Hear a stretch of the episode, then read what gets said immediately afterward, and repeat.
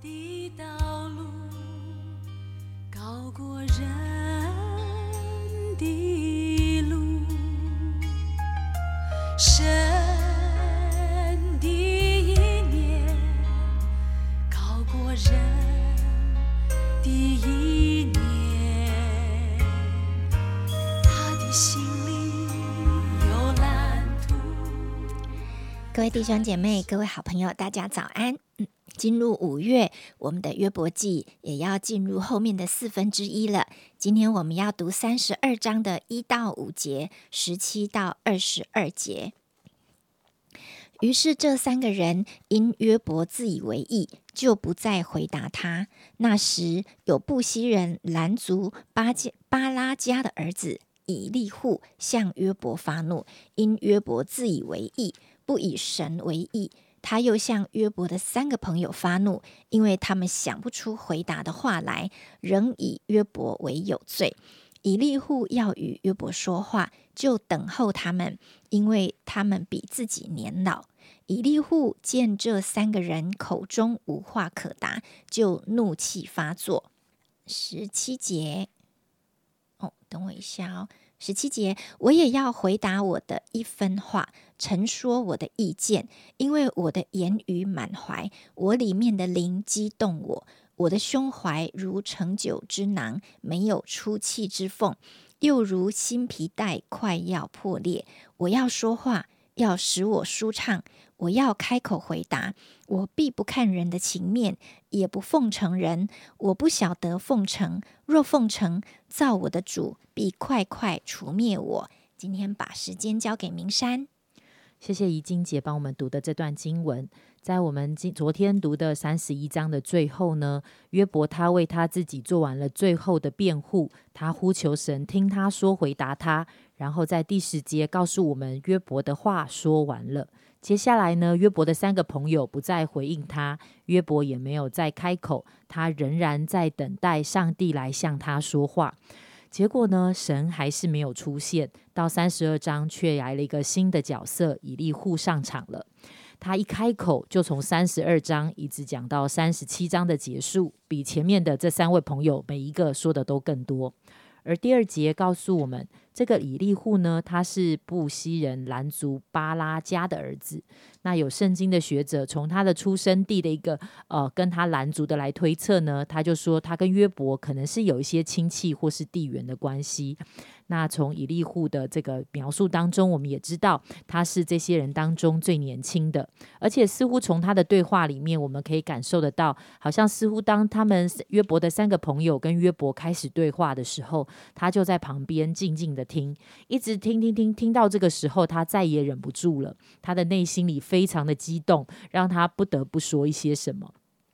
那以利户他真正要跟约伯说的、跟朋友说的话呢，是从明天开始。那今天的三十二章，他只是好像有一个很长的一个引言，说到为什么他不能不说。那在我们刚才读到的这个第二节到第五节里面，圣经一连用了四次的怒气发怒来提到这个以利户。好，所以呢，你就会发现，诶，虽然和合本只有三次，但是如果你去对照新译本或是其他的译本呢，你会发现其实大第二节里面还有再多一次的谈到用这样的一个方式，好像讲到以利户。我们看到以利户好像充满了怒气，好，有人说他是愤青，好，所以呢，诶，以利户对约伯很生气。因为呢，他对约伯发怒，因为约伯自以为义，不以神为义。意思是说，约伯他觉得他自己是有道理的，他觉得他自己是对的，所以反过来呢，他就是认为神你没有道理，你怎么会这样对我？好像那个神你做错了。好，好像诶，我们会觉得哇，这个以利户也是蛮直接的，讲话蛮一针见血的。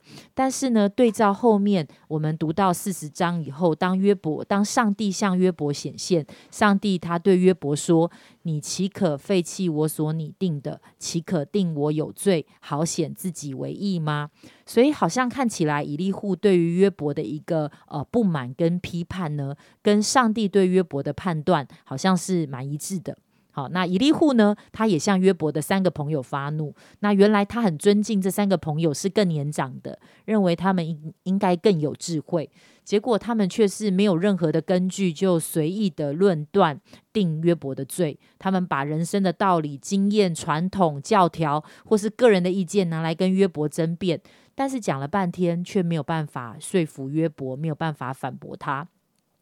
以利户就接着说，他不会像他的朋友这样子没有根据，他们所说的没有根据就定罪约伯，而他用的第八节讲到，他特别说他所用的，他所讲的那是从神来的智慧来说的，而后面到二十几节的二十二节，刚才我们读的，他也讲到说，他不是来奉承人的，他也不是来说好听的话让人开心或是糊弄一下，而是他要用一个更客观、公正、平静的态度来指出约伯他里面的一个错误。的认识，我觉得约伯一直看到这里，其实我们也会有一些的感慨，好像就像以利户，虽然啊，感觉他在这里，他整个的那个呃表达也是蛮直接的，好像感觉他对于约伯的三个朋友的尊重一点都不存在了。但是好像我们自己也可以有一些的感慨跟醒思，每一年我们都会增加我们的岁数，但是我们的智慧有跟着我们的年纪越来越大，也不断的增加吗？或者是说，诶，到底在我们里面的智慧，我们所累积的智慧，我们所得到的智慧，到底是怎么样的智慧？好像约伯的这三个朋友，虽然他们看了很多人世间的道理，但是他们对约伯却是完全的看走眼，因为他们不知道真正的实情是如何，就乱下断语，所以反而他们被看为是愚昧的。而在三十二章第八节，他说：“但但在人里面有灵，全能者的气使人聪明。所以因此，好像不是人累积了多少的知识跟经验的问题。人需要真正的智慧，其实是需要从上头来的智慧。而那个上头来的智慧，是上帝的启示，是神的灵，是神使人聪明。”我就想到说，哎，对耶！以前当我在牧养学生的时候，有的时候会跟一些弟弟妹妹、跟一些年轻的童工，不论是我们讨论到一些的牧养或是各样的事工，哎，有的时候我真的会从他们的看见里面会发现，好像他不一定有很多的经验跟知识，但是好像当他就是这样有一个爱神的心、相信神的一心、依靠神的心，或者是他们对弟兄姐妹的爱，好像神就让他们有一些很宝贵的领受跟看见。当我听见的时候，哎，其实使我的心里面是知道，哇，我要受教的。虽然我的年纪比较年长，但是从他们的分享中，我很被激励，或是被神的呃，被神的一个眼光更多的开启。所以呢，也有一些的学者对于以利户的评价，的确是比较正面的。可能是因为最后上帝并没有责备以利户，上帝的怒气是针对以利法跟另外两个朋友。但是呢，我们也确实会看到以利户再高明，虽然他也真的好像提出了一些新的论点，也稍微的点醒了约伯，要把他从自怜自爱或者是自义的这样的一个当中给唤醒。但是好像他也没有办法真正的来完全的安慰约伯，跟对于他所面对的苦难提出一个很明确的回应。因此我们会看见人真的是很有限。但是以利户所做的，似乎他也在这样的一个约跟约伯谈的一个过程当中，帮助约伯的心被预备好，以至于到三十八章第一节，神从。神从玄凤中来回应约伯的时候，约伯的心也等候神的回答，到了一个对的位置。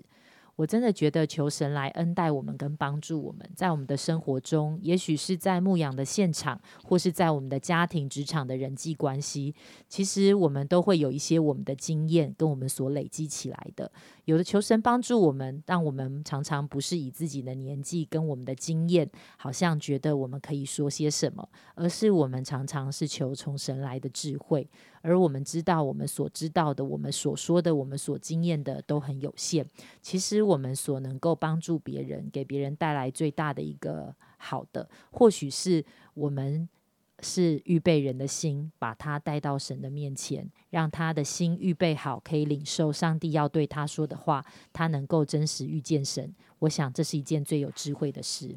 嗯，刚才明山提到说，我们的智慧有因着我们岁月的成长而增加吗？哦，我记得我刚要服侍的时候，我真的觉得很战惊，因为我不确定我是不是。我会的，或者是我知道的，是不是真的能够成为一个见证？后来啊，随着我的年纪啊不断的增长，而且我发现过了某个岁数之后，一年过得比一年快，我真的开始觉得，如果我的生命处在一个啊。以为自己已经够了，或者是不知道自己该改变些什么，那我就很有可能会停留在原处。所以，我对我自己的鼓励就是，我要常常从比我年幼的孩子身上学功课，也从我的权柄或者是我的长辈身上学功课，甚至我身旁认识我很久的朋友啊，或者是我的配偶，其实看我看得最清楚。所以在我们家就常常会有个对话，我会问小孩说：“诶，我有没有这样这样，让你们觉得如何如何啊不舒服？”或者是妈妈是不是是啊会乱发脾气，或者是会啊让你们觉得啊我是怎么样怎么样的呢？那孩子就会很诚实的告诉我。在他们的眼中，我有没有这样？我是不是这样？常常就会得到很多的回馈，但确实也是一针见血的说出我的问题啊！真的求上帝帮助我们成为一个里面柔软，能够时刻改变，而且我们能够听比我们的年幼的，也能够听比我们年长的、熟悉我们的，或者是我们最亲近的人对我们生命的看法，使这些人在我们的身边都成为我们成生命可以不断成长的帮。主，